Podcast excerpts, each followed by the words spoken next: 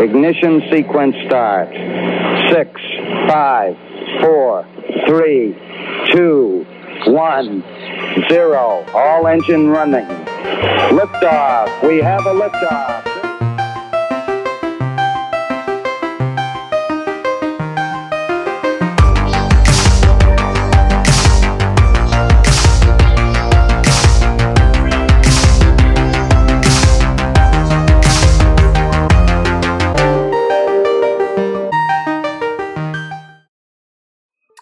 Tal? Bienvenidas y bienvenidos a este nuevo podcast de Top Learner, ya el número 7. El episodio número 7, sí. Estamos de vuelta y con todo, 7 número, la buena suerte. Ojalá este sea un buen episodio.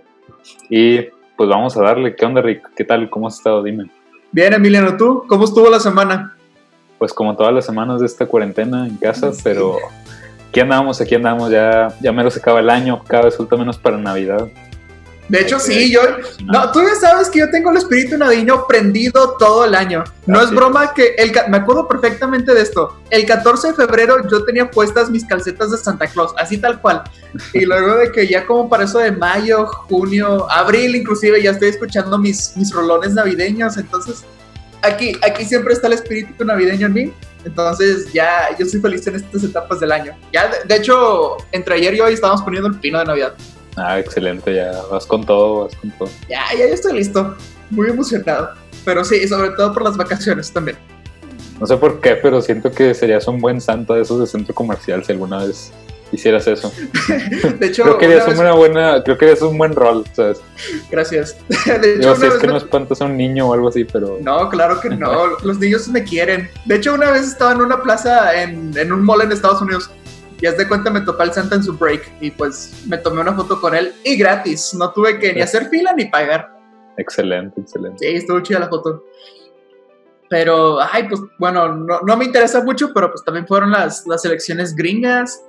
Este, la gente parece ser que terminó contenta por los resultados. Sí, sí, este, pues sí, eh, sí hay una controversia sobre quién, quién ganó y quién no. Bueno, eh, para mí es muy evidente quién ganó, pero pues ya es difícil que lo acepte Sí. el otro. Entonces, está complicado, pero, pero pues bueno, así las cosas ya. A ver qué pasa, como diría. Sí, digo, no, o sea, sí, vaya, no, sé muy apenas de la política de México y nada más sé porque pues ya es mi responsabilidad votar, pero eh, pues, digo, mientras el presidente haga un buen trabajo, pues qué mejor. Sí, es que lo complicado fue que, que, o sea, fue una elección en la que se tardaron como cuatro días en saber. Sí, ya sé. está, está de nervios, ¿sabes? De hecho, hubo un chingo, oh, digo, hubo un meme que decía que, o sea, de que decía de que en Estados Unidos muy chingones para esto irse al espacio, para hacer películas, pero se tardan como cuatro días para las elecciones, que parecen cosas de la, algo de la SEP decía, pero es cierto, sí se No, tardaron mucho. Que sí, sí, o sea, vaya, me imagino que, o sea, estuvo muy complicado sobre todo por el hecho de que muchos de los votos fueron por correo, entonces toda la logística Ah, sí. para eso. Sí, Y es cierto. sobre todo no querían, o sea, preferían hacerlo bien a no apresurarse. Entonces, ay, es un rollote, pero eh, a final de cuentas, pues lo importante es de que sea, sea justa y, y sea limpia la, la elección. Sí, no, y pues es, es pesado siempre eso de contar votos. Me acuerdo la última vez que pues, tuvimos que votar por, o sea, que fueron elecciones para presidentes, a mí me tocó estar de que ahí contando votos. este, por un momento pensé que iba a ganar este, mi tocayo, el, el Ricardo Naya, este, porque le fue muy bien, al menos Ah, en bueno, donde estaba aquí, le fue bastante aquí en bien. Nuevo León, obviamente. Sí, obviamente, aquí sí. o sea, Pero ya, o sea, por un momento dije de que, ah, va a ganar este, este vato. Pero nada, eh, pero sí, es, es algo cansado. Y, y, pues luego esto de cambiar, a- bueno, no sé si lo hagan por correo, creo que no. O sea, vaya, es la primera vez que lo hacen por correo, ¿verdad? creo que ya se podía, pero realmente es la primera vez que se hace en masa. Sí, entonces pues es acostumbrarse a eso también. Pero, Pero pues, bueno. a ver cómo les va. Y dime, ¿qué nos traes hoy ya de dato curioso? Ya, Uy, después de haberte masacrado varias veces, ya... cla- ay, claro que no. claro que no. Ahí, ahí sí, ahí sí te, te doy tu buena competencia. Pero mira, hoy Sí, te tengo uno muy sí. bueno. El último estuvo, estuvo bien para la ocasión. sí. Ya quiero ver el especial de Navidad. Sí, de hecho estaba pensando en buscar datos curiosos para Navidad. Por cierto, hay que hacer un especial de Navidad ahora me lo pienso. Hay que hacer algo para Navidad. Sí. Como que se te ocurre. No sé, pero hay que hacer algo de Navidad. Este, quién sabe, hay, hay que pensarlo, pero. Sí, cuando menos unos gorritos o algo así. Sí, algo, algo interesante. Invitamos al Santa aquí a que, que nos hable. Pero bueno, mi dato curioso. ¿Estás listo? A ver, a ver. No, hombre, estoy, estoy emocionado. Hasta, hasta me puse a hacer notas y todo para no dejar nada. Pero bueno, déjame te hago una pregunta. ¿Viste la película de Mulan, la nueva que acaban de sacar? No la vi, la verdad. Este, no tengo Disney Plus y yo no soy tanto piratearme las cosas, entonces no la vi, la verdad. Es ético, Pero pues sí, he visto, sí sé cuál es la, la original y todo. Me escuché que no ha estado tan buena, o sea, como que dejó mucho que desear, pero realmente Sí. no se ve más. Sí, yo realmente nomás escuché de, de una persona que la película está chida. Fuera de eso, todos la masacraron. Yo no la he visto en lo personal. Como para, o sea, no, pues no puedo dar mi opinión. Pero esta película, desde que la, desde que la anunciaron, ha traído controversias. Desde el día uno, desde el día cero.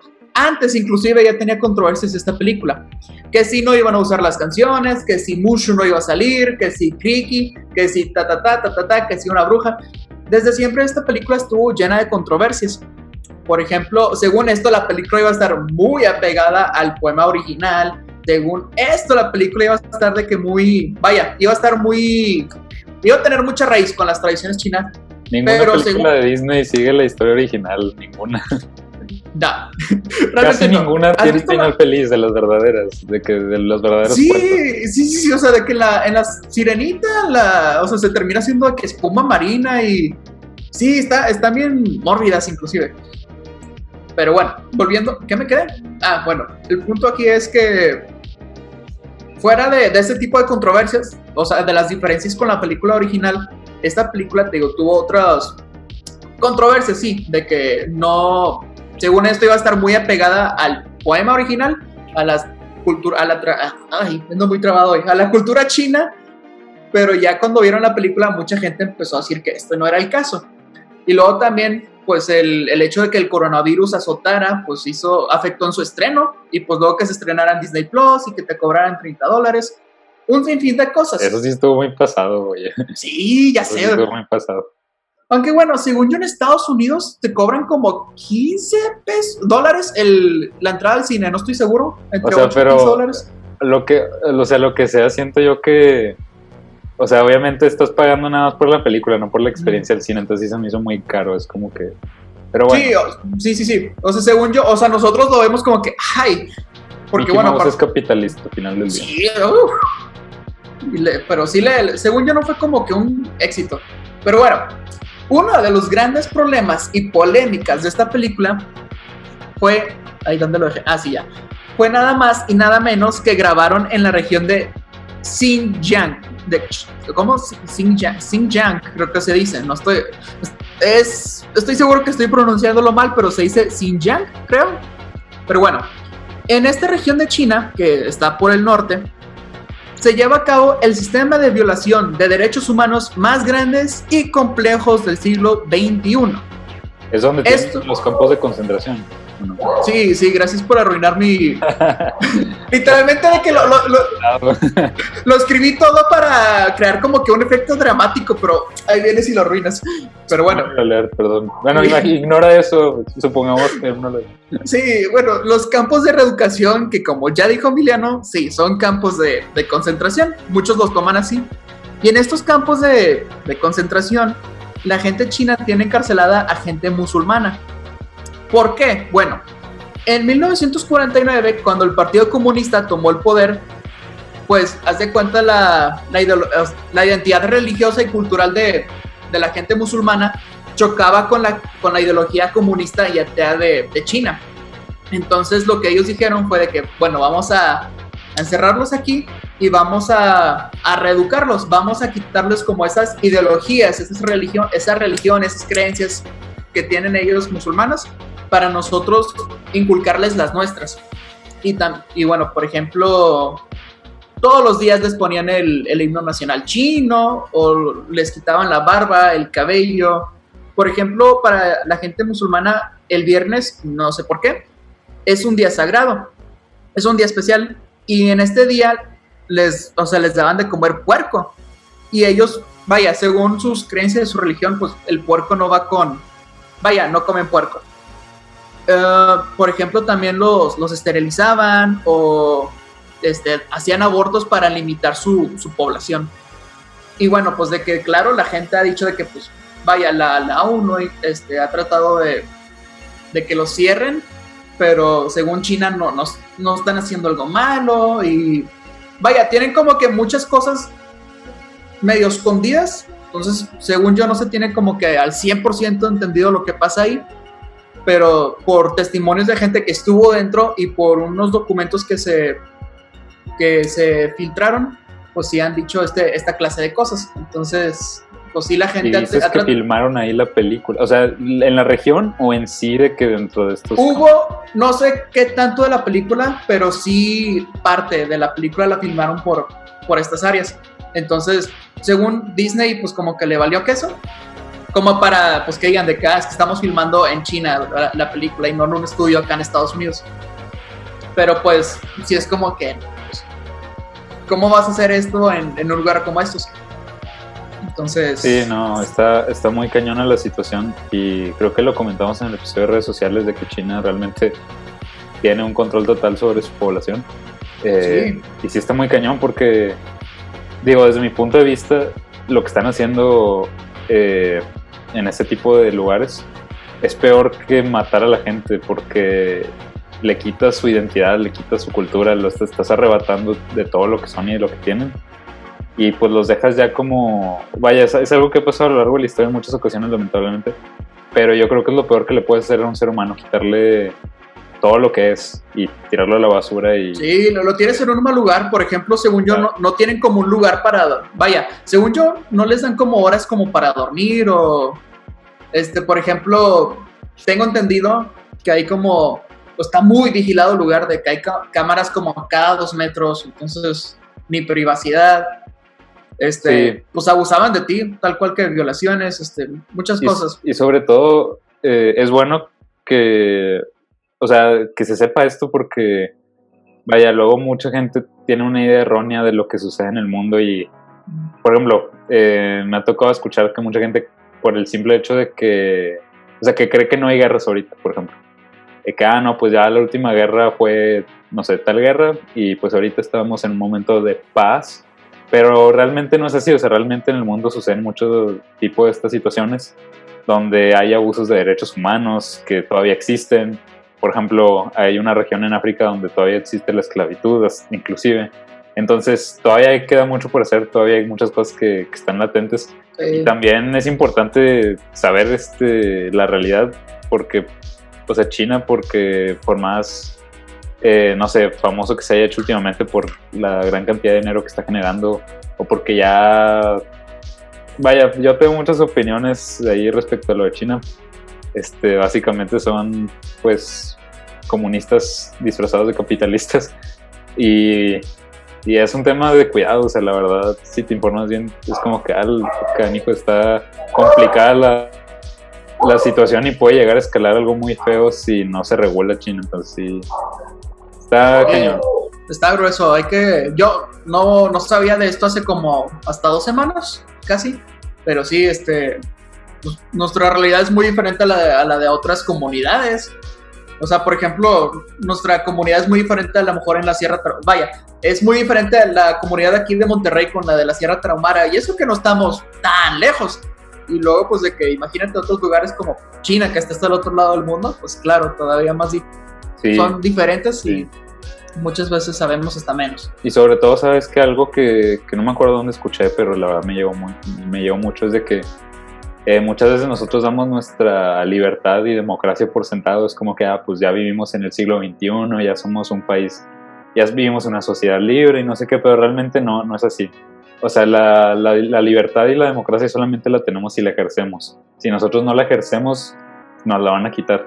Y casos de que todavía hay dictaduras, casos de que hay este pues gobiernos comunistas, entonces no hay que darlo por sentado, es algo por lo que tienes que luchar todos los días y ejerciendo tu opinión, ejerciendo tu voto.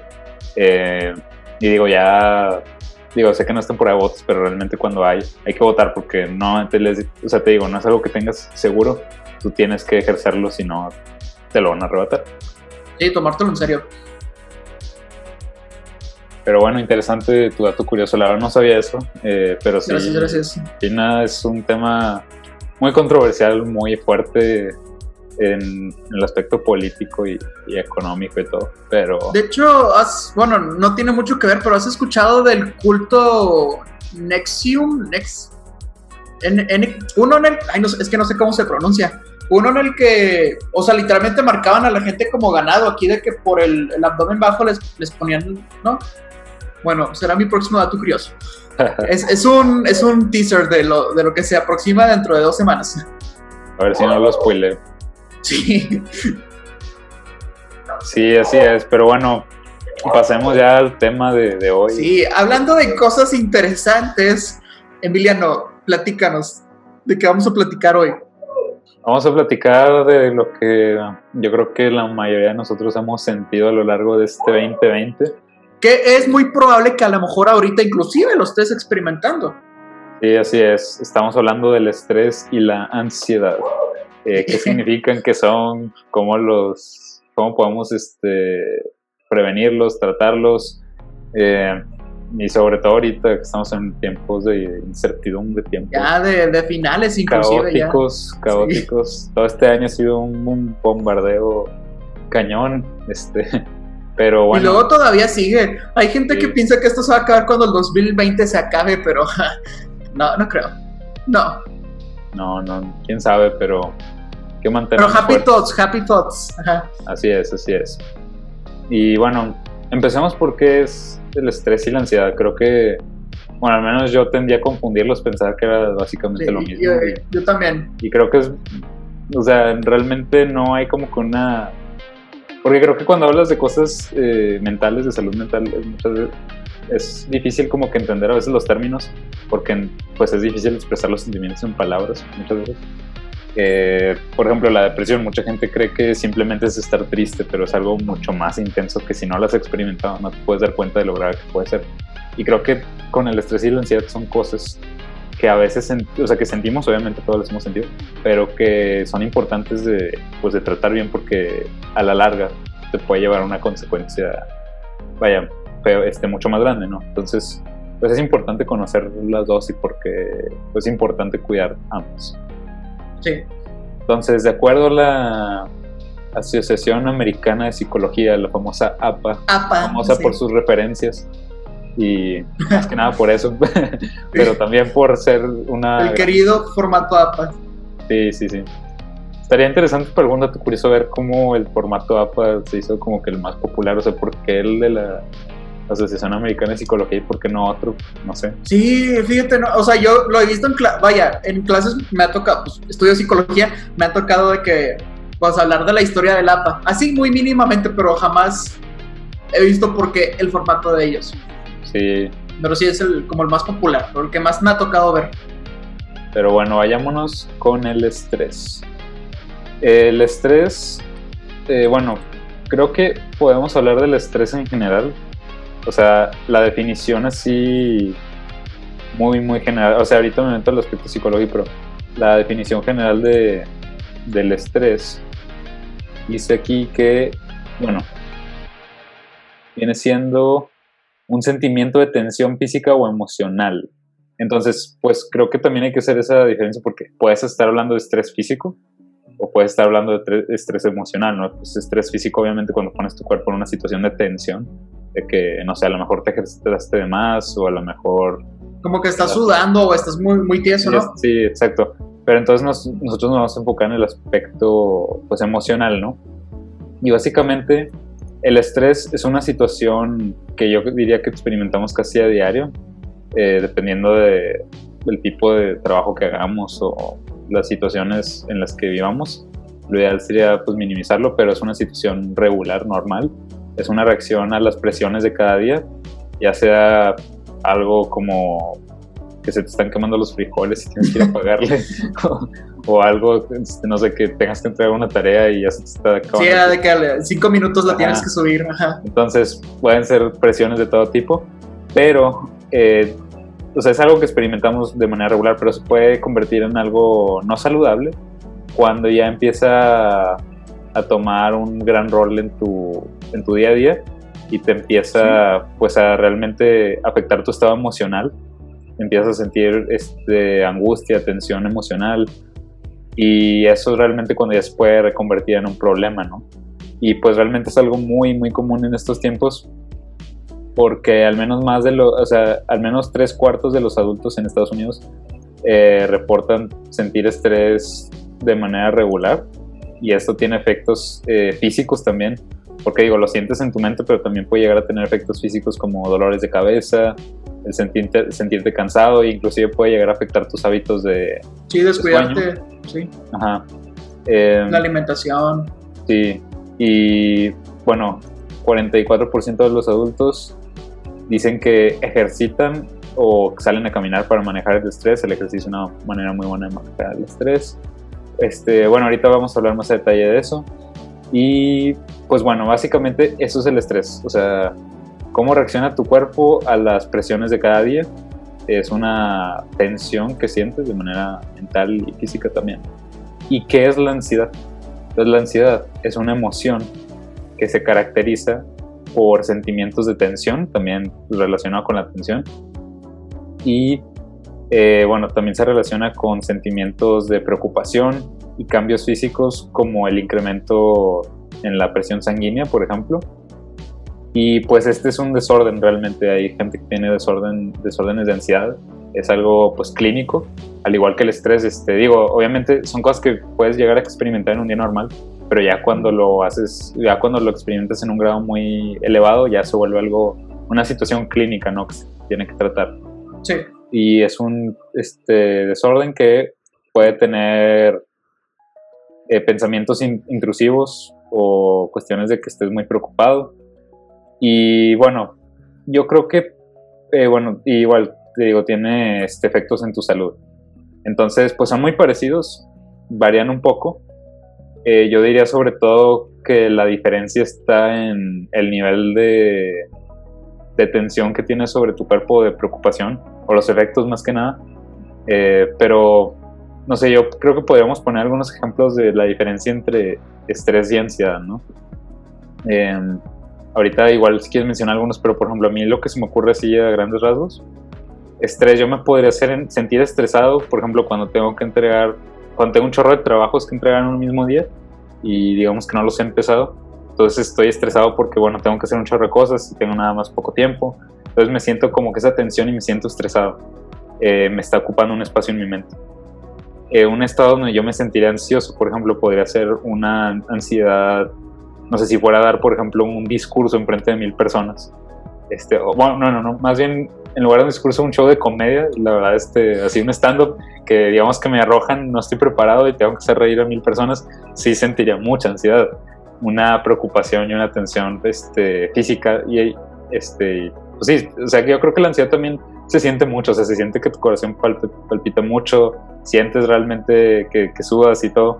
Y sí, entonces más que nada, para definir un poquito más y que quede más clara la diferencia, vamos a irnos a la asociación de la ansiedad y la depresión de Estados Unidos. Y aquí nos dicen que todos experimentamos estrés y ansiedad en algún momento u otro, como ya lo había comentado. Y la diferencia principal es que el estrés es una respuesta a una amenaza en una situación. Entonces el estrés podríamos vincularlo con eventos externos a nosotros, eh, cosas que nos suceden y eh, pues vaya, que nos hacen, nos provocan una respuesta de estrés. Pero la ansiedad es la reacción a ese estrés, entonces la ansiedad es algo más interno, es algo que ya depende un poco más de uno cómo canalizarlo, pero es una respuesta a ese como Quien diría, como quien diría causa-consecuencia, casi casi. Así es, más o menos.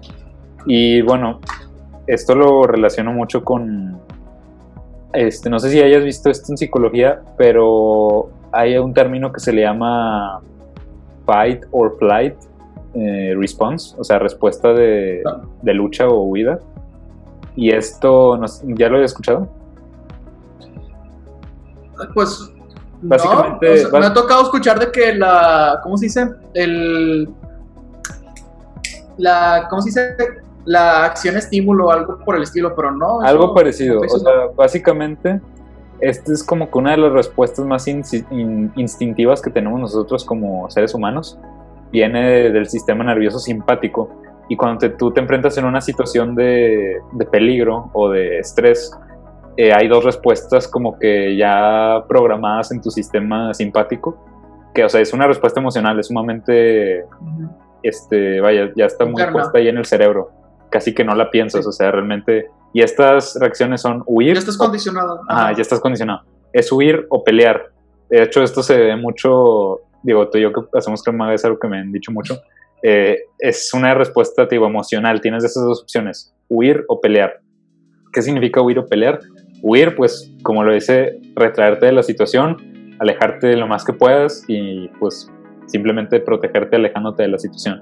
La otra es luchar o enfrentarte a la situación eh, y, pues, vaya, encararla y hacer esto. Entonces, hablando en términos evolutivos, ¿cómo podemos ver esto? Y ahorita vamos cómo se relaciona con el estrés y la ansiedad. Digamos que tú estás en la sabana, eres el Rick primitivo de hace 10.000 años Sí, y te encuentras a, a un este jaguar, un jaguar ahí en la sabana y estás a cierta distancia de él. Entonces, tienes tu lanza, tienes y estás solo, estás solo. Entonces tienes dos opciones, Rick. A la distancia en la que estás, tienes la opción de huir y puede que te salves, puede que, que tengas la distancia necesaria para ganarle ventaja al jaguar y huir y así salvar tu vida. O puedes este, lanzarte con la lanza que tienes y pelear por tu vida y pues tratar de matarlo y, y ganar, ¿no? Entonces, básicamente ese tipo de situaciones te las encuentras en muchas partes de la vida y por eso vas a ver gente que cuando se le presenta un obstáculo, una situación, un reto, y eso se ve en muchos lados, tiende como que a, huir de la situación, este, a, a panicarse y huir o a enfrentarla. Entonces, yo lo relaciono mucho esto con el estrés o la ansiedad, porque siento yo que la ansiedad puede llegar a ser una acción que te bloquea y que en lugar de pelear o huir simplemente te quedas congelado y pues ya no sabes ni qué hacer. Entonces, pero vaya, todo esto se relaciona con el estrés porque el estrés te pone en esa situación de, de pelear o de, de huir. Entonces, digo, era algo que quería comentar por de lo poquillo que sé de psicología, pero eh, lo relacioné mucho con eso, porque es algo muy instintivo. Pero bueno, no sé si te quedó clara ya la definición de, de estrés, este, ansiedad, más o menos. Sí, sí, ya, ya está más definida. Pues bueno, yo creo que más, o sea, el estrés y la ansiedad yo creo que es- han sido cosas que, que obviamente experimentamos, digo, te digo, es algo natural. Creo que todos los, todos los seres vivos que experimentan estrés eh, día a día, ya sea que se los quieran comer o, o que este, vayan a comer Las algo. tareas. sí. Ajá, entonces es algo sumamente natural, pero creo que se ha como que amplificado por la manera en la que vivimos. Porque digo, si bien los humanos primitivos como que sí tenían su dosis de estrés al cazar o al querer Sí. ser cazados, De morir a cada rato. eh, sí, creo que es muy distinto. Las, porque nosotros nos ponemos un chorro de presiones todos los días, ¿sabes? Presiones que los nuestros antepasados no tenían. Inclusive, y no te vayas tan lejos de la época del hombre de las cabañas, sino inclusive hace unos 100 años. O sea, era como que, vaya, no tenías que estar todo el tiempo conectado, no tenías que estar todo el tiempo, era como que, bueno, hacías tu trabajo, llegabas a tu casa y ya descansabas o tus preocupaciones eran limitadas a una sola cosa. Si eras campesino, pues a, las, a que sal- saliera bien la cosecha, ¿no? Pero ahorita realmente nos tenemos que preocupar de muchas cosas. Y yo creo que el no saber manejar bien eso, o el que se te acumulen las cosas, el que no te sepas organizar a veces, o simplemente que te toque una mala suerte y tengas un mal día, que se te llene de cosas o que te pase algo malo, pues increme- incrementa un chorro este estrés y ansiedad. Y que a la larga, esa exposición larga, pues tiene efectos malos para la salud. Pero bueno, Rick, ¿Qué dime, cosa? ¿tú cómo, ¿tú cómo experimentas el estrés o ansiedad? ¿O qué es, cuáles son las cosas como que te hacen sentir eso? Mira, yo soy un, un tipo, uh, vaya, soy un tipo bastante relajado, por lo Ah, bueno, cual sí, confirmo. no. sí, o sea, sí me estreso, no crean que no. Pero inclusive cuando estoy estresado, pues me la llevo de la y tranquilo. Pero pues como todos me ha pasado en algún momento que, que se me junta la tarea que la dejé a última hora o X o Y y pues ya lo siento todo, todo encima, ¿verdad? Yo por lo general, bueno, pues lo que trato de hacer cuando me siento así es, bueno, primero que nada, procuro hacer ejercicio cuando menos todos los días entre semana, que es cuando más me puedo estresar por lo mismo la tarea. Entonces de que, bueno, en, en tiempos de no COVID iba a entrenar a las 5, de 5 a 7 más o menos estaba haciendo ejercicio. Estas dos horas eran ¿De la perfectas para que mañana yo o de me... la tarde? De la tarde. Ah, ya, No. yo dije, ya es de Hubo un momento- No, ay, sí, cállate. No, hubo un momento en el que sí iba en la mañana, pero era como que dormir un poquito más, ir a hacer ejercicio. Entonces, como que dije, nah, este, prioridades. Pero sí, ya en la tarde, pues estas dos horas me, me servían un chorro. Ahorita, en mi casa hago una hora, pero pues me sirve mucho, la verdad. Si te, te relajas o, no sé, trato de ver algún video, alguna serie, leer un rato para distraerme un rato y hacerlo. Y haz de cuenta, les digo, aunque yo no soy una persona tan organizada como Emiliano, que hasta para estudiar está organizado, ya vieron en el episodio pasado, el vato tiene sus... Sí, hasta tiene marcados sus días, o sea, sus horarios para ir al baño. Casi, casi. Bueno, pues, Eh, sí, luego, luego te muestro mi calendario. ¿es en serio? No, o sea, no, obviamente no. Ah, ok, ok. al baño, no, me- no, no, no, no, pero. Yo lo decía de broma, pero dije, wow. No, no, no, obviamente no. Pero cada hora. yo me lo hubiera día- esperado, pero... No, No, pero. wow. No, eh, luego hablamos de eso cuando hablemos de cómo organizar tu Oh, tiempo. Ok. Pero. Pero no, es no tan extremo, Bueno. tan tranquilo. a, a lo que voy es que otra de las cosas que uso es como decir de que, ok, tengo muchas cosas que hacer, pero voy a como organizarme. De que, bueno, pues de que voy a hacer esto primero porque tiene más peso o así, o sea. Y como ya tener un orden establecido me ayuda a, clarificar y ya me, me baja el estrés un poco. ¿Tú, Emiliano, cómo lo, lo sientes? Pues igual, o sea, es algo que trato de no experimentar seguido. Eh, creo que antes era más estresado y más ansioso de lo que soy hoy porque como que antes me preocupaba por más. Es que fíjate, eso es parte del problema, o sea, agarramos preocupaciones que realmente no deberíamos de agarrar, o sea, si te preocupas por, no sé, te empiezas a preocupar por cosas que a lo mejor ya no dependen de ti o que a lo mejor son cosas del futuro que no puedes determinar. O sea, creo que esa es parte muy grande del problema, que vamos acarreando muchas preocupaciones o muchas situaciones de estrés eh, que no teníamos por qué carrearlas porque muchas veces no dependen ya de nosotros. Eh, y siento que eso era parte de, de las razones por las que me ponía así a veces. Eh, sobre todo tratar de controlar mucho todo, fíjate, ese era parte de mi problema. Eh, querer como que tener Ajá. todo bajo control, eso te quita mucha este, paz mental y te, sí te vuelve estresado, te vuelve ansioso. Eh, entonces realmente eso fue parte del problema. Mm, Ahorita, hoy en día, pues obviamente sí, sí tengo hasta cierto grado, pero ya trato como que de encarar las situaciones más de una forma más relajada, más como que no que me valga, pero sí como que bueno, pues que sea lo que tenga que hacer. Eh, asegurándome de que mientras yo haga lo que tenga que hacer, pues ya con eso, ¿no? Pero pues sí llegan a haber situaciones Sí. donde, sobre todo, ¿sabes? Donde lo experimento más que nada hoy en día. Cuando me voy a enfrentar, y bueno, creo que todos realmente, cuando me enfrento a situaciones que están fuera de mi zona de confort o que realmente no, no he intentado. Entonces, ese tipo de cosas sí me incomodan y sí me generan, no es no estrés, pero Sí. cierta, cierta ansiedad, cierta ansiedad pequeña, ¿no? Que a lo mejor, no sé, por darte un ejemplo, o sea, Estás Eh, pensando mucho tiempo en ellas, sí. sí, o sea, que es la primera vez que, que vas a hacer tal cosa, o tal vez, por ejemplo, para, para gente que no le gusta hablar en público, que es la primera vez que tienes que hacer esto. Bueno, te, te comparto un ejemplo, hace varios meses eh, estaba, estoy trabajando yo en un proyecto de, de investigación ahí en TEC, y bueno, vaya, tenemos que generar patrocinios para poder eh, pues hacer rentable el proyecto. ¿no? Entonces me tocó que íbamos a tener una conferencia con unos posibles patrocinadores que y les teníamos que vender nuestra idea. Entonces era la primera vez que yo hacía eso. De, de o sea, porque Sí. digo, no, no me da pena en sí hablar, pero era la primera vez que tenía que vender en sí mi idea y hacer un pitch como tal. Este, entonces sí, pues me puse ansioso, un poco nervioso, este, estresado obviamente. Creo que eso es algo natural, o sea, te digo, no te, yo creo que nunca te libras de la ansiedad de, de hacer este tipo de cosas que a veces te dan miedo, pero el chiste está en encararla, ¿sabes? Porque, por ejemplo, eh, pues hay gente que, que estaba en mi equipo que ante esa situación era como que no, ¿sabes qué? Yo me voy a paralizar si, si hablo con estas gentes porque no se me da eso, entonces yo ni le entro. Entonces te digo, es la respuesta de huir o pelear.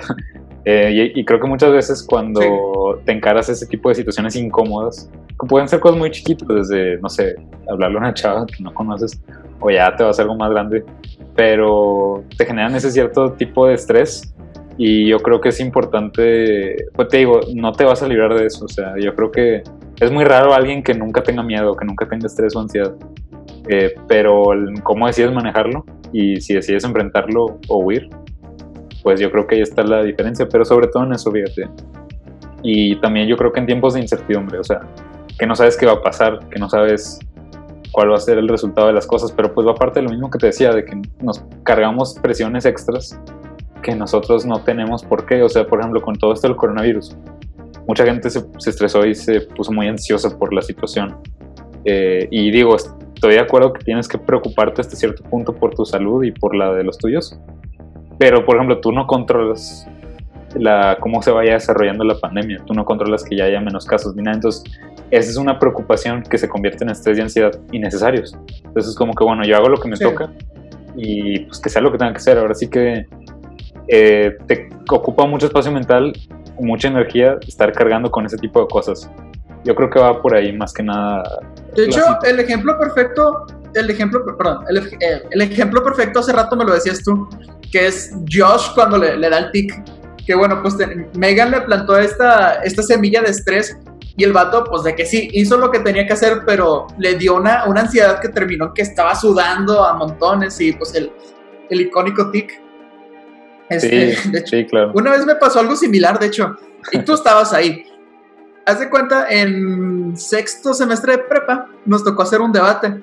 Bueno, un debate por, por gusto, pero era de que, el, haz de cuenta, la competencia final se iba a llevar a cabo enfrente de toda la prepa. Espera, yo, estaba asesorando al equipo en tu contra. Sí, tú, tú, no, tú me estabas asesorando a mí y a mi equipo. Ah, sí. Ah, sí, ah, sí cierto, sí, cierto, ya me acordé. Tienes mucha razón. Bueno, entonces, desde cuenta, yo estaba con mi equipo. Y honestamente, ya cuando me inscribí, fue como que, ay, qué flojera. Pero bueno, tuvimos como el primer, el primer debate. Y yo honestamente quería que perdiéramos, no, no quería seguir. Pero resulta que somos tan buenos y ganamos. Y nos tocó dar a la final. Entonces, de que bueno, estábamos ahí enfrente de toda la escuela, los directivos, exalumnos, inclusive alumnos que aspiraban a entrar a la prepa. Y ahí estábamos. Se puso bueno, se puso, me gustó mucho ese concurso, fíjate. Fue horrible, fue de los peores momentos de mi prepa. Pero bueno, hace ah, cuenta, a mí me tocó. No, no porque. Ah, no voy a spoiler todo. A mí me tocó hablar primero. Me tocó dar, ¿cómo se le dice la. El, el discurso inicial? Ah, sí, sí, sí. Ay, es que ya hace rato que no ando en debate. se supone que él estuvo en debate. tu declaratoria. Tu declaratoria se llama. Ándale. La declaratoria inicial, ¿verdad? Se la decía. Sí, donde dices tus puntos, lo que apoyas, es como una introducción. Sí, ok, entonces me tocó dar como la, introducción. Y bueno, les digo, enfrente a todos había un silencio tremendo, todos los ojos estaban sobre mí, silencio absoluto. Entonces, bueno, yo agarré, no, no me aprendí la declaratoria, me la podía aprender o la podía de que pues leer, no pasaba nada. Pues yo la tenía aquí en mi papel. Entonces la empecé a decir y la dije con tal firmeza, con tal fuerza que mi voz escupía testosterona.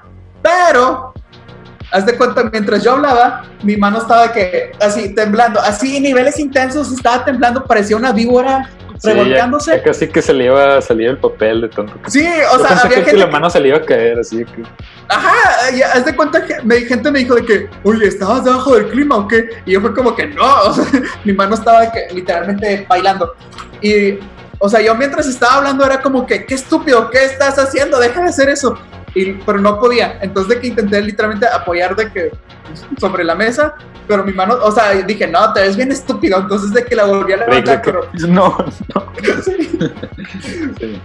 Entonces ya nomás fue eso y dije, no, ya, ya me doy por perdido. Perdimos de hecho el debate, pero... sí, no, pues no porque yo fuera su asesor, sino porque Rick, este...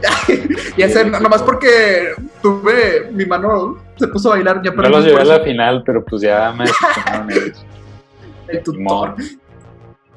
Pero sí, este, o sea, vaya, pues a mí también me ha pasado que, bueno, no, no me ha tocado darle el pitch a alguien sobre que compre un producto o mi idea o lo que tú quieras, pero pues cuando doy clases, si hablo bien y no, vaya, lo puedo hacer sin dificultad, más si me dan ciertos nervios. Y me han dicho, de que me han dicho de que, oye, expones muy padre, pero me doy cuenta que te pones nervioso. Y pues sí. Pero... Pues, sí, y sabes qué es lo problema Perdón, dime.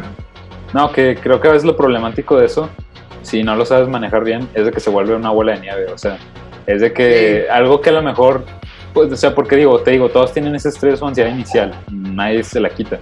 Pero si no la sabes como que manejar, se vuelve una bola de nieve donde ya vas cometiendo más y más errores. Y entre más te equivocas, más estrés y más ansiedad y más estrés y más ansiedad. Entonces, de hecho, me tocó verlo en alguien, este, que en un compa que una vez que estábamos exponiendo también, este, el vato se puso muy nervioso y empezó a que pues a exponer y estaba como que medio leyendo porque no se sabía, creo que no se sabía nada, evidentemente.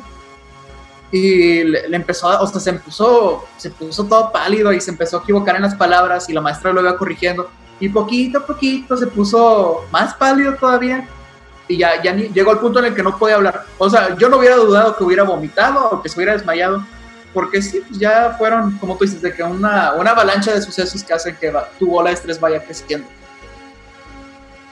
Sí, bastante.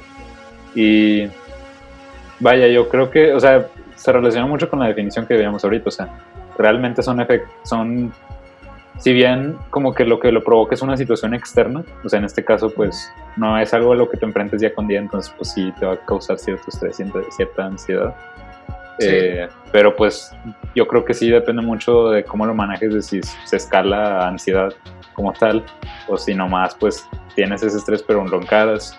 Y también digo, ya hablando de un caso extremo, pues si sigues ansiedad y sigues estrés, imagínate a alguien que lo vive todos los días, pues se llega ya una, al estado clínico, ¿no? Donde ya pues tienes que revisar con alguien porque, porque sí, o sea, o sea, vaya, sí te puede llegar a generar severos problemas de salud que, que no hubieras tenido si no fuera por eso, porque realmente te causa una presión muy, pues, muy fuerte, ¿no? Sobre... Sí, o sea, se empieza a ver en tu estado de ánimo, en, físicamente también se empieza a ver. Yo recuerdo un momento en primer semestre de prepa que estaba muy estresado por diferentes cosas y pues sí me, me dijeron de que, oye, te enflacaste demasiado o sea, porque realmente no me daba muchos tiempos como por comer, por, o sea, por hacer las otras cosas que tenía que hacer, no o sea, casi no comía. No, y, quemas pues más calorías porque estás en un estado de, de, activo, entonces sí, sí quemas más calorías, de hecho. Sí, no, pero pues digo, a pesar de que quemas calorías. Digo, no es bueno, no es bueno quemar calorías de esa manera porque digo. no. Pero, pero sí, sí, sí pasa que gente, pues, hasta, como dices tú, baja de peso por lo mismo. Sí, sí, pero es, es algo que pues mucha gente no, no la sabe manejar y va creciendo y juntan el estrés de otros días y lo van poniendo o se quedan ya clavados con cosas que pasaron y pues eso hace que todo vaya, vaya creciendo, ¿verdad? Sí, y, la verdad es de que se me hace raro que, o sea, a mí nunca en la escuela me enseñaron a cómo manejar eso, ¿sabes? Creo que eso es algo que no se tiene en, esta en la cultura al menos eh, occidental que no se tiene como una buena educación emocional, creo yo. Eh, que a lo mejor viene de los papás, pero pues eso ya depende de cada caso. Eso me lo enseñaron mis papás. Y, y, no, pues, y no siempre la recibes de que adecuadamente. O sea, hay gente que, que a lo mejor sus papás les dicen, ya no, pues, si te hicieron esto, enójate, o si te hicieron esto, este, o sea, vaya que no, no es como que la, la manera adecuada de manejar la emoción. Eh, y eso creo que es importante. O sea, por ejemplo, sé que en Japón, y bueno, más que nada en los, las partes orientales, desde chiquitos les enseñan, por ejemplo, a los niños a, meditar, ¿no? Entonces es algo que les ayuda a manejar su, su estado emocional de, cierta manera u otra. Y vaya, pues, cierto tipo de... Pues cuando, por ejemplo, la, bueno, me ha tocado ver en las películas, series que de que alguien se enoja y empieza a contar cosas por el estilo, la respiración, porque pues hay que, hay que saber controlarnos, ¿verdad? No somos animales que, que actuamos nada más por el, el mero instinto o por cómo nos sintamos. Sí, y de hecho lo, lo comentábamos en el podcast de... ¿Cuál fue? Uno, No en el que, uno en el que hablamos del cerebro, que hablamos de... Creo que fue el pasado, si mal no recuerdo. Bueno, no me acuerdo cuál realmente, pero que hablamos sobre la función del lóbulo frontal, de que era la parte como que racional del cerebro, y hablamos de la parte del cerebro reptiliano. O sea, bueno, nomás como que describimos. Eh, Creo que sí, no, no recuerdo. Sí, fue en el de. Fue en el de las distracciones. Ahora ya me acordé. Sí. Hablábamos de, de cómo pues nuestro, nuestro cerebro está programado para captar detalles, captar la atención y tenemos el poder nosotros de, eh, de detenernos. De hecho, De- es de- lo que dice, perdón, es lo que dice Bruce Lee, que, o sea, me toca verlo cada rato, que dice, no, no recuerdo cómo dice tal cual, pero así a secas dice de que controla tus emociones porque ellas van a, vaya, son tu peor enemigo, algo por el estilo dice que aprende a controlarte porque tú eres tu peor enemigo, algo así. Sí, o sea, tiene que ver, en ese podcast lo veíamos con la atención, pero es lo mismo con, con el estrés y ansiedad, o sea, tú vas a, o sea, la respuesta emocional no se va a quitar, es algo natural, o sea, vas a sentir estrés o la ansiedad en cierto momento u otro, pero la diferencia está en de que tenemos igual la corteza prefrontal que nos permite detenernos ante la situación y analizarla y decidir qué vamos a hacer a partir de eso, ¿no? Entonces ahí es donde pero es algo que pues tienes que entrenar, ¿no? O sea, no es algo natural, lo natural es, te digo, la respuesta emocional. Entonces ese- eh, ahí es donde ciertas prácticas o ciertas cosas te ayudan a, por ejemplo, lo que tú decías de que la gente cuenta o respira. ¿Por qué hacen eso? Porque es un momento donde les ayuda a detenerse y en ese momento conectar la parte racional con la parte emocional y ya tomar una decisión basada en lo racional y no en lo emocional. Entonces, por eso, por eso sirve, ¿no? Más que nada. El, Sí. el hecho de, de respirar o de contar o de no sé qué otras cosas este, se usen para canalizar. O, bueno, hay gente que se golpea cosas, no sé qué tan efectivo sea eso. Pero, pero sí, o sea, realmente va lo mismo, de que como que canalizar eso para que no te dominen, tú lo domines. Ah, de hecho, ya la encontré. A ver, dice aquí la frase de Bruce Lee que te decía, que la conciencia de sí mismo es el mayor obstáculo para la ejecución correcta de toda acción física. La localización de la mente significa su congelación. Cuando cesa de fluir libremente como se necesita, ya no es la mente en su propia esencia. Sí, pues básicamente lo que decimos ahorita, o sea, Sí. tienes que en para una frase, sí. bien. Sí, Sí. y sobre todo es la parte más complicada porque, o sea, vaya, lo vuelvo a repetir, no, el- la, la respuesta emocional la vas a tener, pero de ti depende cómo canalizas eso y, y sobre Aprenderse a todo... controlar. Ajá, exacto. Y, y digo, hay muchas situaciones que te pueden llegar a generar estrés o ansiedad. Puede ser algo muy simple, puede ser algo muy grave. Pero siento yo que es sumamente importante aprender a, a canalizarlo porque el no hacerlo puede tener diversos efectos. O sea, por ejemplo, uno, uno muy notorio, que ese sí, hasta lo noto a mí mismo, lo admito, pero pues lo tienes que ir trabajando y lo tienes que, por ejemplo, cuando se me presenta, digamos, te voy a poner el caso de, de la tarea, ¿no? De que ten- tengo mucha, este, muchas cosas que hacer, eh, estoy muy abrumado, no sé ni por dónde empezar. Eh, una respuesta común que también le pasa a mucha gente y también me pasó a mí, no sé si a ti, es de que se congelan y por el hecho de que están muy abrumados sienten como que ese estrés, esa ansiedad y tienden a procrastinar. Entonces, eso es una respuesta que si lo piensas tú de manera racional es como que es completamente ilógico porque si tienes que hacer un chorro de cosas estás haciendo lo opuesto que deberías hacer, o sea, estás aplazando lo que tienes que hacer, estás procrastinando, pero no es como que una procrastinación por ser flojo, este per se, sino es como una respuesta de bloqueo, o sea, se te bloquea la mente y ya no sabes qué hacer y Sí. es un escape rápido, vaya. Y eso es a falta de tener un buen plan, un buen plan de ejecución de, ¿sabes qué? Esto lo voy a hacer a tal hora, tal hora, tal hora, esto tal día, tal día, tal día. Y así, ¿qué sucede? Pues que ya, se te re- ya dejas una carga de estrés y ansiedad porque ya no tienes que tener todo aquí, o sea, ya lo tienes anotado, ya sabes Ya cuándo. no se ve todo sucio, ya está más despejado. Ya, sí, o sea, ya tienes un plan de acción, ya no estás de que a la deriva. Y eso es Sí. una reacción que te congelas. Y no solamente el hecho de procrastinar, sino ah, pues pasa en- a veces en los deportes, pasa a veces en, muchas cosas, pero esa es una respuesta que yo noto muy seguido, que se congela la gente. Eh, y otra, pues también que tiende a, pues es que si toma acción a veces no es muy, muy mala, ¿no?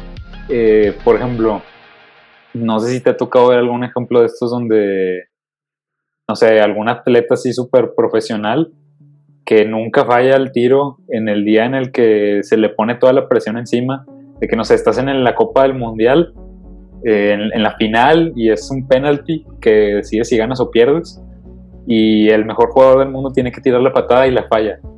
No la falló porque sea malo, o sea, es el mejor jugador del mundo, la falló porque tenía toda esa presión, ese estrés y afectó su rendimiento, ¿me entiendes? Entonces eso también es algo que pasa. Entonces yo veo más que nada esas dos respuestas, no sé si tú notas alguna otra, pero o si te han pasado estas dos, pero yo sí digo, creo que todos les han pasado en algún momento u otro, que te congelas o tienes un mal rendimiento. Por ejemplo, lo que decías tú, eres bueno dando presentaciones, pero en ese momento en el que sentiste mucho estrés, mucha ansiedad, pues te tembló en la mano y, se te fue... Y, y, qué digo, no es como que siempre lo hagas, no es como que seas malo presentando, pero pues eh, el no, a lo mejor no saber canalizarlo en ese momento, pues sucedió eso. Sí, o sea, no me dejé, vaya, me dejé presionar, como que no. Fíjate, algo que me, bueno, ahorita lo profundizamos un poquito más, pero algo que me he dado cuenta yo que, que me ayuda como a aligerarme a, pues de que si estoy tieso ya me, me aflojo.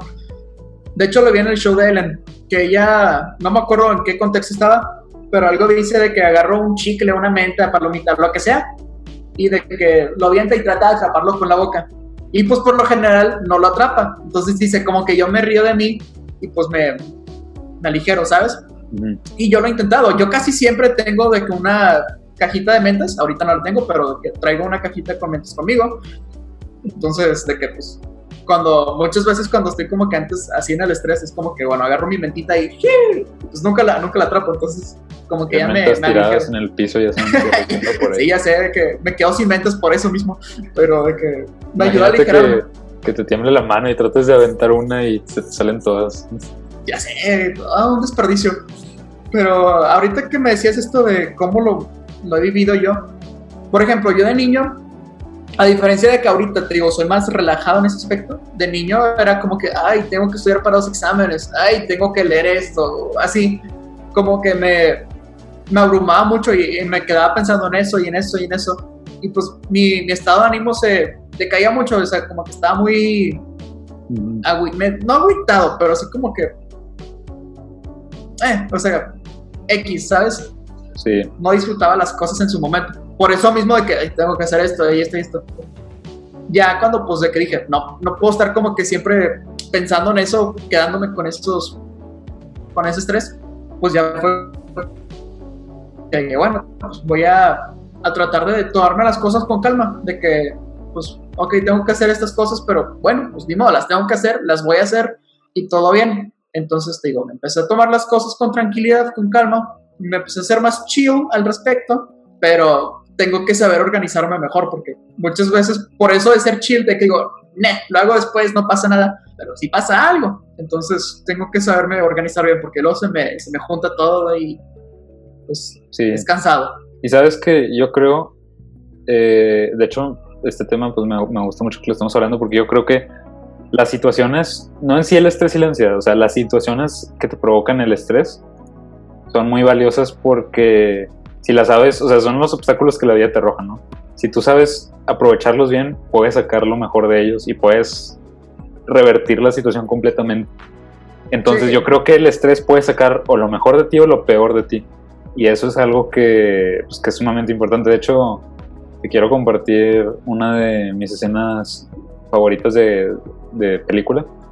Eh, a ver. Es una de mis, de mis favoritas de todos los tiempos. Siempre que veo esta escena se me ponen los pelos de punta. Eh, pero básicamente es de esto. Entonces, mira, es la, es la escena, no sé si has visto la de Karate Kid 3. No, ahí te fallo. Ah, ah bueno, te explico. Bueno, te explico, este, este Daniel, sí, ponnos en contexto. Daniel Aruso eh, está peleando Karate Kid? Ajá. Sí, entonces es la 3, entonces básicamente eh, es donde, es, bueno, a mi, a mi parecer es donde tiene la batalla así como que más desafiante, eh, ¿Por qué? Porque se está enfrentando contra un cuate que es casi como que el mejor, mejor del karate, pero aparte tiene a sus enemigos. O sea, básicamente es todo o nada en esta pelea. O sea, si gana, eh, pues lo gana y, se deshace de sus enemigos. Si pierde, pues lo van a, o sea, lo van a humillar, lo van a golpear y es como que sí, está todo, todo está en la, en, la mesa, por así decirlo, ¿no? Sí, está todo en juego. Y, y, el que está, contra el que está peleando realmente es uno de los mejores en el, en, de todo el país en karate. Y es una persona que es muy guiada por el, por el odio, por el, este, vaya, intimidante, pues. Entonces está en una situación muy grande de estrés. ¿Por qué? Porque está en un momento de la pelea donde solo se necesita un punto para ganar. O sea, el que marque el siguiente punto gana. Es muerte, muerte súbita, se le llama. Y ya lo, le acaban de dar una paliza. Realmente él no ha ganado ningún punto. O sea, solo hazte cuenta que el, el contrincante ganó un punto y se lo quitaron porque hizo una amonestación. Entonces, básicamente está como que en, su punto más bajo. Imagínate todo el estrés y la ansiedad que puede estar sintiendo en ese momento. Eh, y ya, o sea, te digo, ya nomás queda un punto para ganar eh, y el que meta el punto gana. Y el otro tipo le está dando una paliza. Entonces, ¿qué sucede aquí? Eh, quiero que va a ser el clip y ahorita lo discutimos. Va. Porque sí, sobre todo fíjate en lo que, lo que dice Miyagi y en lo que le dice Daniel, o sea, en el diálogo. Ahí va. Sí, y me dice si se escucha. Sí. Ok, ahí va. Mr. Miyagi, it's over! It's over, forget about it! No! I'm afraid! Let's just get out of here! I want to go home! cannot, cannot, must not! It's okay, lose to opponent! Must not lose to fear! No, I'm afraid! Oi, I'm afraid of him, alright? Oi, What oi, do I do? You stay focused. Tell us how your best karate still inside. Now time, let out! That's the end of the red Fight it, son, you're lying. Come on, get up! Get on that line! Get on that line, LaRusso! You're worthless! Your slum teacher's nothing! Get up, man! You're no champion! Get up! You suck, LaRusso! You suck, man! And your teacher's karate shit! You hear me? It's shit! You're a joke, LaRusso! Your karate's a joke! And your teacher is worth shit! He's nothing! He's nothing! And you're nothing! I own you! I own you, LaRusso! Where's your little jab teacher now, huh? He's a phony, man! He's a fake! And he can teach you nothing! Your karate shit, you hear me? Get out, get out! Come on, Get! Get!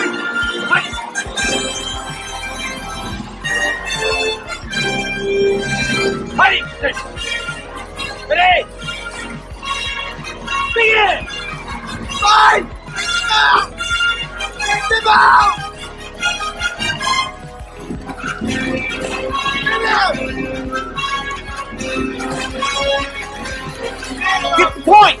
Get the point! Hit him, Mike! He's hallucinating!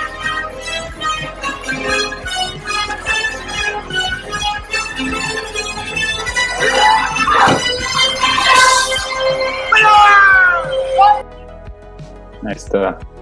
¿Qué tal? ¿Qué te pareció? La verdad, muy bien. Me gustó mucho lo que le dijo. O si el Miyagi fue lo, el, el toquecito, ¿verdad?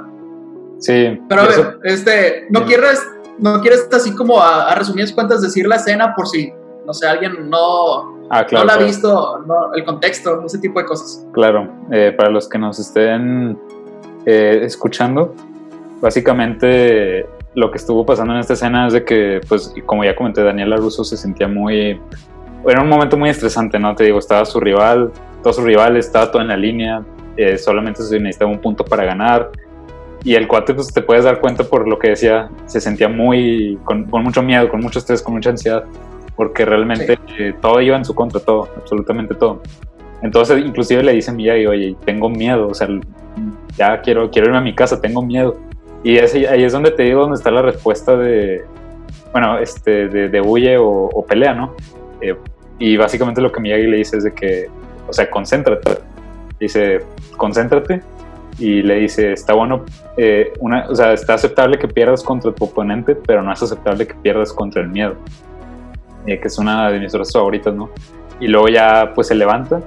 Y en esta escena lo que empieza a hacer, ya cuando están a punto de pelear, si te fijas, Daniel no se lanza y lanza un golpe directo, o empieza a hacer esto que le llaman kata, y lo hace para concentrarse por lo mismo, para canalizar sus emociones y concentrarse, porque el conocimiento lo tiene, digo, ya ha entrenado eh, desde hace tiempo, ya ha sido campeón, el conocimiento lo tiene, pero tenía que canalizar esa emoción, esa presión que él sentía, y cuando logra hacer eso, e inclusive ver la cara de su oponente que, está haciendo y nomás se le lanza y así este, de manera muy armoniosa pues nomás lo lanza y gana el punto y gana la pelea. Entonces eh, es una escena que a mí me gusta mucho por lo mismo, o sea, eh, y creo que la puedes como que ejemplificar en la vida en muchos casos de que pues vas a tener eh, situaciones que estén todo en tu contra donde te sientes muy estresado, muy apresurado. Inclusive veías que el tipo este le gritaba, no sirves, eres basura, no nada. O sea, realmente mucha gente en esa posición pues estaría como Daniel al principio, de que oye, tengo miedo, ya me quiero ir, ya no quiero nada que ver con esto. Pero es importante por eso canalizarlo, por eso es importante detenerse, respirar. Digo, ahorita hablamos más detalle cómo canalizarlo, cómo lidiar, este, lidiar con él, pero cuando logras hacer esto, por eso me refería a que las situaciones de estrés también pueden sacar lo mejor de ti, no necesariamente solamente lo peor porque si estás en una situación de estrés, pero tú ya tienes cierto conocimiento, tú ya tienes cierta habilidad para hacer cierta cosa y lo sabes canalizar, realmente puedes sacar lo mejor de esa situación.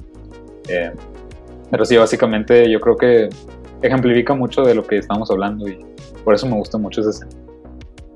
Sí, de hecho, bueno, no tiene tanto que ver, pero ahorita me acordé que decías esto de momentos de estrés. Creo que el momento más estresante, en, o sea, que yo vi en televisión, fue en Breaking Bad, en la, son cinco temporadas, ¿verdad? En la última temporada, pues, cuando, bueno, no, no voy a spoilear, pero la, la balacera esta de Hank. Ah, sí. Esta última, mis manos me estaban sudando del estrés, porque pues era también, o sea, algo que me he dado cuenta que pasa en la, vaya, en el cine en general, es que cuando están disparando, pues de que se ve chido, ¿no? De que dices de que, ah, qué padre, yo, yo podría estar ahí y les gano a todos pero Breaking Bad tiene un realismo tan impresionante que realmente los, o sea, sientes la preocupación y el estrés de, de los personajes. Y se ve muy padre. O sea, en esa, esa escena es, todo lo que pasó en la serie llegó a ese momento y uh, está muy, muy bueno. Pero bueno, ya una disculpa por el paréntesis. Ah, no, no, para nada. Pero yo creo que, pues, yo creo que esto nos lleva ya a hablar bien. O sea, digo, ya creo que lo habías comentado un poquito, pero pues, ¿cómo, cómo lidiar con esto del, del estrés y de la ansiedad? Eh, creo que hay muchas maneras, no necesariamente hay una que sea como que la esta y ya. Creo que hay muchas maneras, pero no sé, creo que Inclusive, a lo mejor, a lo mejor nosotros tenemos una que, bueno, yo tengo una que a ti, a ti no te sirve y viceversa, cada quien tiene su forma de pero... Eso de las mentes yo creo que me estresaría más, porque estaría pensando en cómo, que si cayera... De que cómo meterme en la mente, sí. la verdad, eso a mí no me quitaría el estrés para nada. Eh, pero sí, o sea, realmente creo que hay unas cosas o otras que te ayudan o no. Yo, por ejemplo, una, una, que sí creo que es universal es la respiración. Digo, puedes o no meditar, puedes no, o no tener el hábito, pero yo creo que es importante aprender a respirar bien, porque la respiración lo es todo, o sea, es lo que te mantiene vivo. Entonces, si aprendes a, a observar eso y a controlar eso en esos momentos donde te sientes muy tenso y te enfocas en eso, eso sí, yo creo que es un universal que te ayuda en, en todo realmente, la, la respiración la respiración, el, cualquier forma de actividad física, porque hay gente que no le gusta tanto, ¿verdad? Pero este, caminar o cualquier tipo de cositas, sí, te, también te, relaja un chorro. O te, vaya, al menos te saca de, te quita de la cabeza ese tipo de, lo que te está estresando. Sí, luego sabes que luego hay veces donde, o sea, a mí me pasa a veces en semana de exámenes donde sientes el estrés, o sea, obviamente lo tienes en la mente, pero ya es, es, una sensación física porque te vuelves más tenso. Y a mí, por ejemplo, lo que me sucede es que me tenso mucho y toda la espalda la suelo tener muy tensa. Entonces, pues, para mitigar eso, pues obviamente una buena rutina de, ejercicio que te deje cansado y ya, e inclusive te relaja más porque pues, trabajas el músculo y luego ya lo relajas, ¿no? Cuando estás durmiendo, lo que sea. Entonces sí, es una muy buena manera de canalizar el estrés. Sí, la verdad sí. Este, bueno, yo les, les dije que como el, el distraerme con... Vaya, pues es que creo que en general una distracción es, la mejor manera. Claro, también medirte con esa distracción. Sí, porque, luego puede llegar a pasar lo que decíamos ahorita, que luego tiendes a procrastinar. Sí, o que ya pues te- o sea, ya como que ya volviste a, ya llamemos de que estás estresado por la tarea, te relajas un rato viendo Netflix y luego ya te pones a hacer tarea, pero te quedas como que todavía con la serie. Entonces, Es una buena distracción ir a caminar. ir a caminar, sí, definitivamente. Así. Inclusive cosas como comer también. Bueno, Sí. me ha funcionado. Este, Un buen café. pero sí, sí, eso, o, les, o sea, ya Emiliano y yo, tanto como Emiliano como yo lo, lo mencionamos, organicen sus pendientes, pongan, vaya, pongan en el número uno lo que sea más importante, lo más vital, lo más pesado. Eso creo que va más Y- de la mano de la parte de. Porque digo, ahorita de las últimas que dijimos, era más como que Ajá. cómo lidiar cuando ya tienes esa ansiedad o ese estrés. Lo de planear sería prevenirlo en primer lugar. Eh, te va Bueno, es que, bueno, al menos a mí me pasa que ya empiezo a planear cuando ya estoy estresado, entonces, Ah, bueno, idealmente no es así, idealmente sí, lo haces para no tener ese estrés o ansiedad. ajá, Ajá. Entonces sí vendría siendo algo más como que preventivo en ese aspecto. Pero sí, o sea, es, te quita mucho estrés. Por ejemplo, eh, hay mucha gente, hay gente que yo conozco que todavía en universidad, todos los pendientes que tiene que hacer los guarda aquí. Y eso te quita mucha energía, te quita mucho espacio mental. sí, nada agendas, usen las agendas. No, y, y no tienes que tener algo tan sofisticado, con que lo escribas en una hoja de papel, en un post-it, ya te liberas de una carga muy pesada. Eh, Sí. Y bueno, ya si te quieres poner más eh, especializado, pues planear tu día también muy bien funciona, ¿verdad? Eh, sobre todo cuando son, te toca, no sé, por ejemplo, semana de exámenes, tenerlo bien planeado de cuándo voy a hacer esto, cuándo voy a hacer lo otro, te aliviana mucho el estrés. Obviamente, no el estrés de que tengas que entregar cosas, pero sí el estrés de cuándo o dónde o cómo. Eh, en esa parte Ya tienes un plan, pues entonces ya no estás tan, tan perdido. sí es bueno Que- tener, es bueno tener un plan. Sí, todos es bueno. estamos claros. Y yo creo que también esa es otra cosa, o sea que, por ejemplo, bueno, obviamente hay situaciones que nosotros no planeamos, por ejemplo, que te estés en un choque, por decir, o, o en una situación externa, pero hay cosas que sí tú puedes planear, por ejemplo, si vas a dar un discurso, una presentación, y tú sabes que tienes eh, cierta ansiedad cuando vas a hablar frente a ciertas personas, puedes este, prevenirlo, o sea, puedes tener un plan antes, ¿no? De que, ah, bueno, voy a practicar enfrente de mi familia primero, voy a hacer esto, voy a hacer lo otro. Entonces te puedes ir preparando eh, para ese tipo de situaciones estresantes, ¿no? Siento yo. Sí, Eh, sirve bastante, obviamente. eh, y sí, o sea, obviamente eso.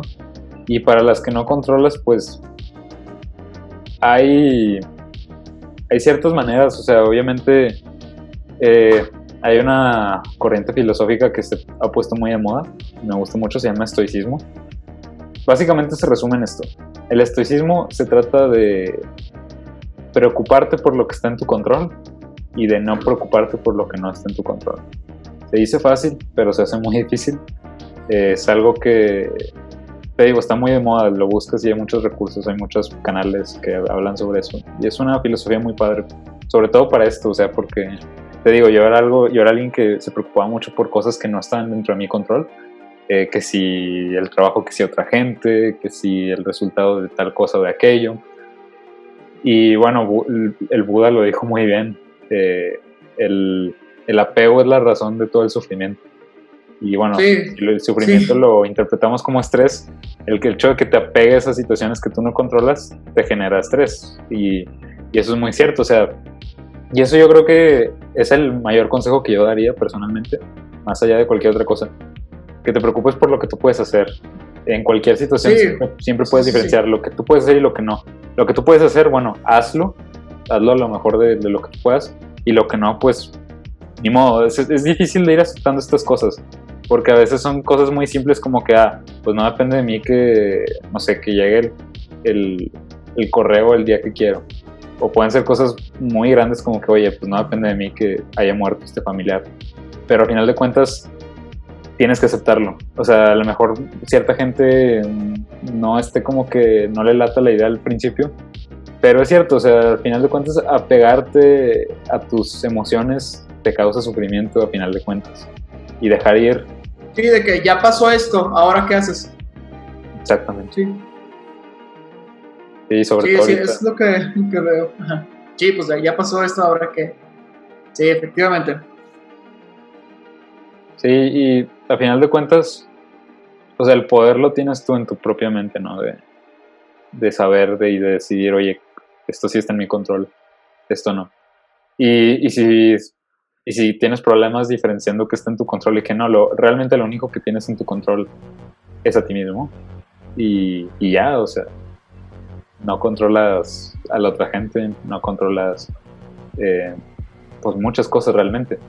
Y de hecho eso es algo que me gusta mucho de, bueno, volviendo a, mi, soy muy fan de, de Karate Kid, volviendo a la, a, ejemplo, el señor Miyagi, es una persona muy estoica, porque es precisamente esto, de que, no sé, llega Daniel con muchas preocupaciones y le dice, oye, pues, ¿qué, qué voy a hacer? Este, eh, ¿qué, ¿qué, voy a hacer si, porque voy a ir al, al, torneo y no sé qué hacer? Y se estresaba mucho.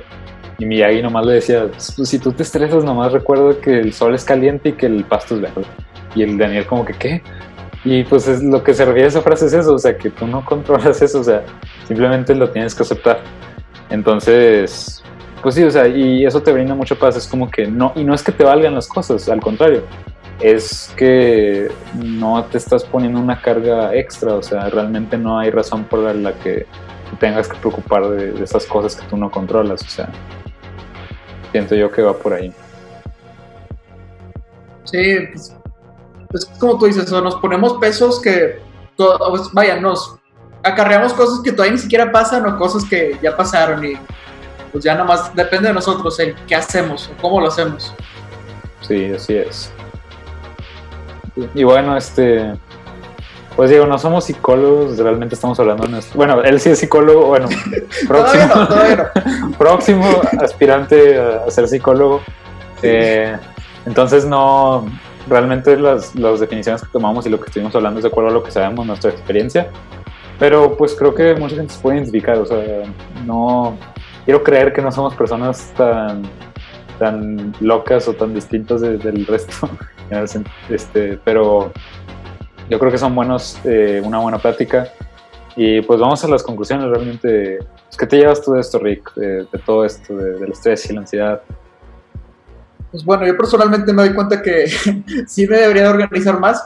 Este, ahorita pensándolo dije, pues gran parte de mi estrés viene en eso, que no me organizo.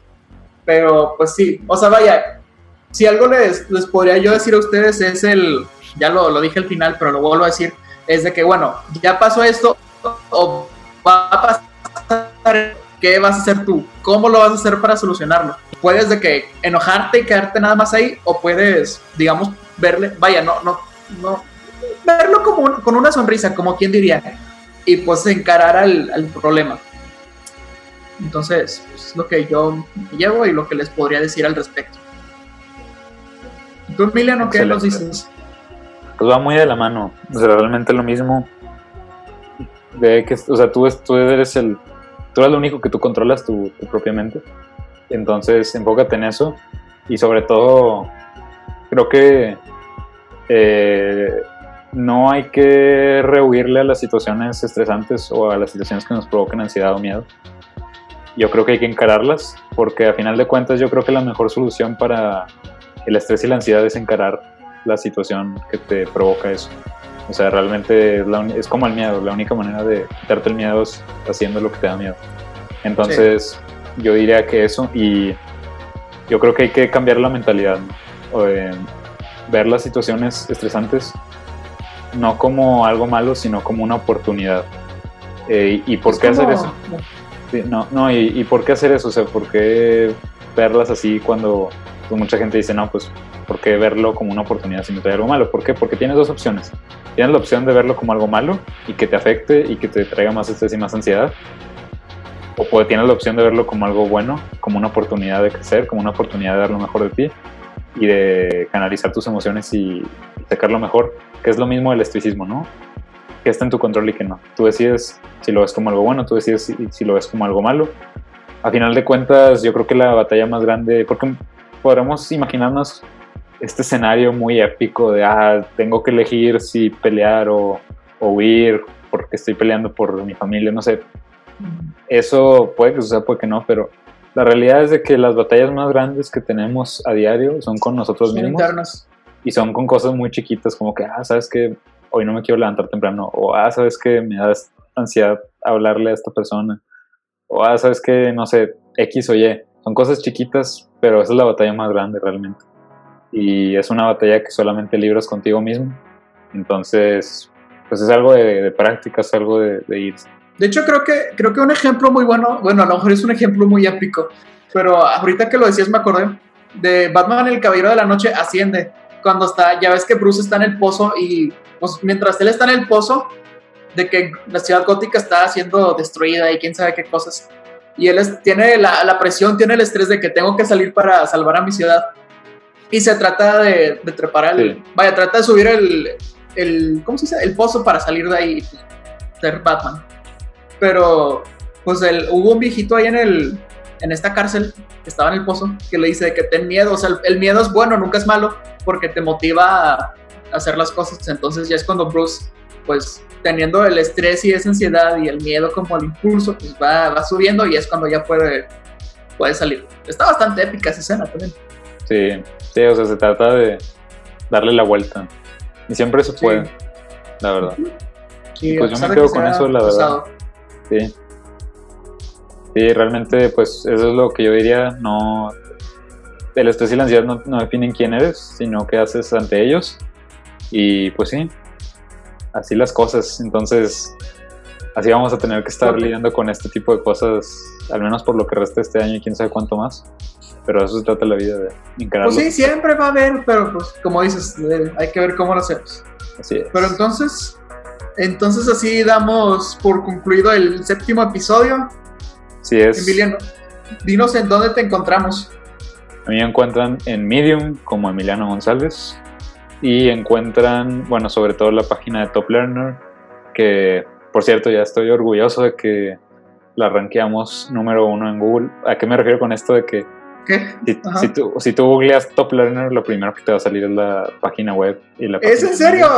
No, sabía. Sí, o sea, eso es difícil de hacer, sobre todo cuando estás este, pues como que empezando un sitio o una página porque normalmente salen cosas que ya existían. Entonces, eso ya está. Entonces, pueden googlear Top Learner y ahí les va a salir todo ya, por fin. Oye, yo, yo no me eh, sabía esa. Qué chido. Eh, entonces, pero igual la página es www.top-learner.com.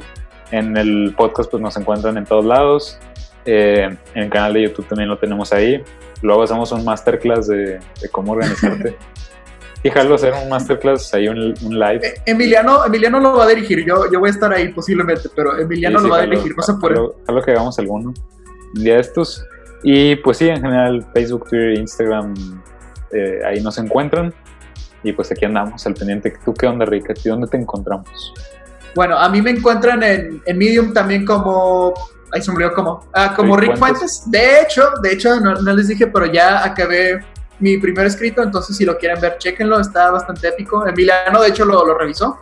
Este, ahí pues si le quieren dar una revisadita, ajá, gracias, gracias, y darle claps, no, me molestaría.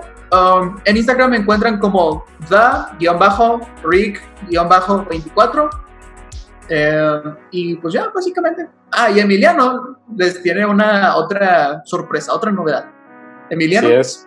Bueno, eh, tenemos también la bueno, nos gustaría mucho que nos contacten si nos quieren dejar algún mensaje, alguna sugerencia, algún tema que quisieran que tratáramos, alguna pregunta.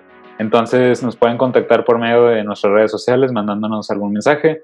Nos pueden contactar en la página de Top Learner, hay una sección de contacto. O nos pueden mandar un email a toplearnereg.gmail.com.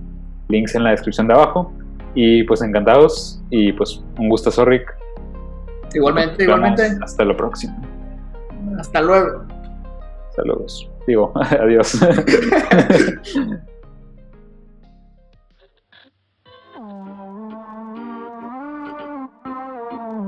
It's curiosity as to where we are, what we are,